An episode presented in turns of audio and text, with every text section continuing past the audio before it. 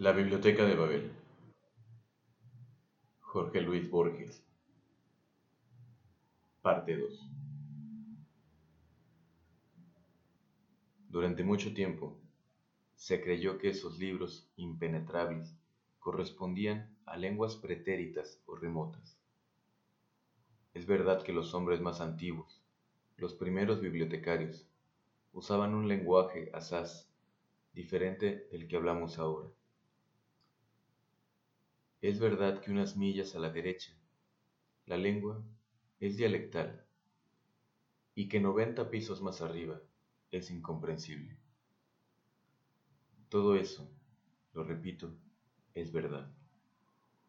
Pero 410 páginas de inalterables MCV no pueden corresponder a ningún idioma, por dialectal o rudimentario que sea. Algunos insinuaron que cada letra podía influir en la subsiguiente y que el valor de MCV en la tercera línea de la página 71 no era el que puede tener la misma serie en otra posición de otra página. Pero esa vaga tesis no prosperó. Otros pensaron en criptografías.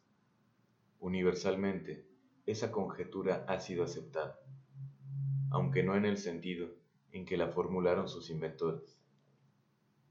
Hace 500 años, el jefe de un hexágono superior dio con un libro tan confuso como los otros, pero que tenía casi dos hojas de líneas homogéneas. Mostró su hallazgo a un descifrador ambulante, que le dijo que estaban redactadas en portugués. Otros le dijeron que en yiddish. Antes de un siglo pudo establecerse el idioma, un dialecto samoyedo-lituano del guaraní, con inflexiones de árabe clásico.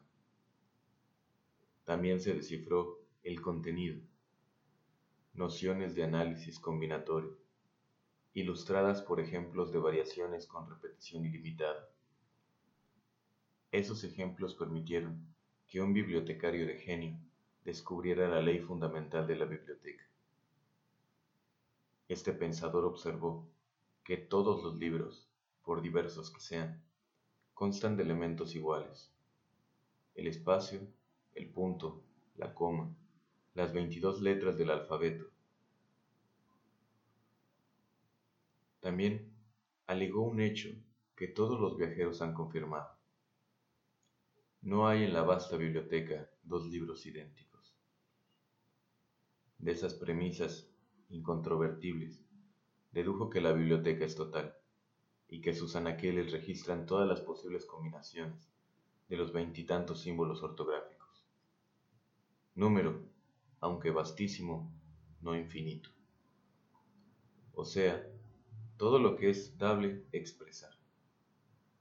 En todos los idiomas, todo, la historia minuciosa del porvenir, las autobiografías de los arcángeles, el catálogo fiel de la biblioteca, miles y miles de catálogos falsos, la demostración de la falacia de esos catálogos, la demostración de la falacia del catálogo verdadero.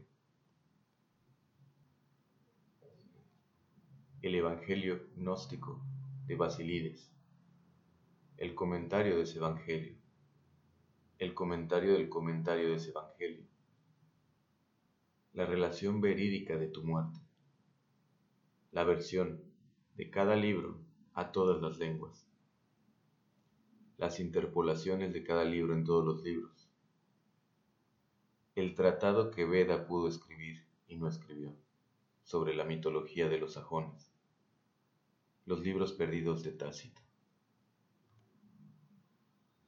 Cuando se proclamó que la biblioteca abarcaba todos los libros, la primera impresión fue de extravagante felicidad. Todos los hombres se sintieron señores de un tesoro intacto y secreto. No había problema personal o mundial cuya elocuente solución no existiera. En algún hexágono, el universo estaba justificado.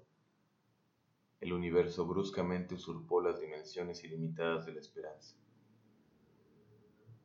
En aquel tiempo se habló mucho de las vindicaciones, libros de apología y de profecía, que para siempre vindicaban los actos de cada hombre del universo y guardaban arcanos prodigiosos para su porvenir. Miles de codiciosos abandonaron el dulce hexágono natal y se lanzaron escaleras arriba, urgidos por el vano propósito de encontrar su vindicación. Esos peregrinos disputaban en los corredores estrechos, proferían oscuras maldiciones, se estrangulaban en las escaleras divinas, arrojaban los libros engañosos al fondo de los túneles, morían despeñados por los hombres de regiones remotas. Otros enloquecieron. Las vindicaciones existen. Yo he visto dos que se refieren a personas del porvenir, a personas acaso no imaginarias, pero los buscadores no recordaban que la posibilidad de que un hombre encuentre la suya, o alguna pérfida variación de la suya, es computable en cero.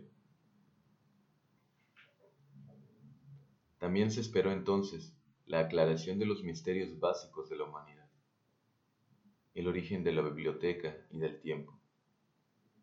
Es verosímil que esos graves misterios puedan explicarse en palabras. Si no basta el lenguaje de los filósofos, la multiforme biblioteca habrá producido el idioma inaudito que se requiere y los vocabularios y gramáticas de ese idioma. Hace ya cuatro siglos que los hombres fatigan los hexágonos. Hay buscadores oficiales, inquisidores. Yo los he visto en el desempeño de su función. Siempre llegan rendidos. Hablan de una escalera sin peldaños que casi los mató. Hablan de galerías y de escaleras con el bibliotecario. Alguna vez toman el libro más cercano y lo ojean en busca de palabras infames. Visiblemente, nadie espera descubrir nada.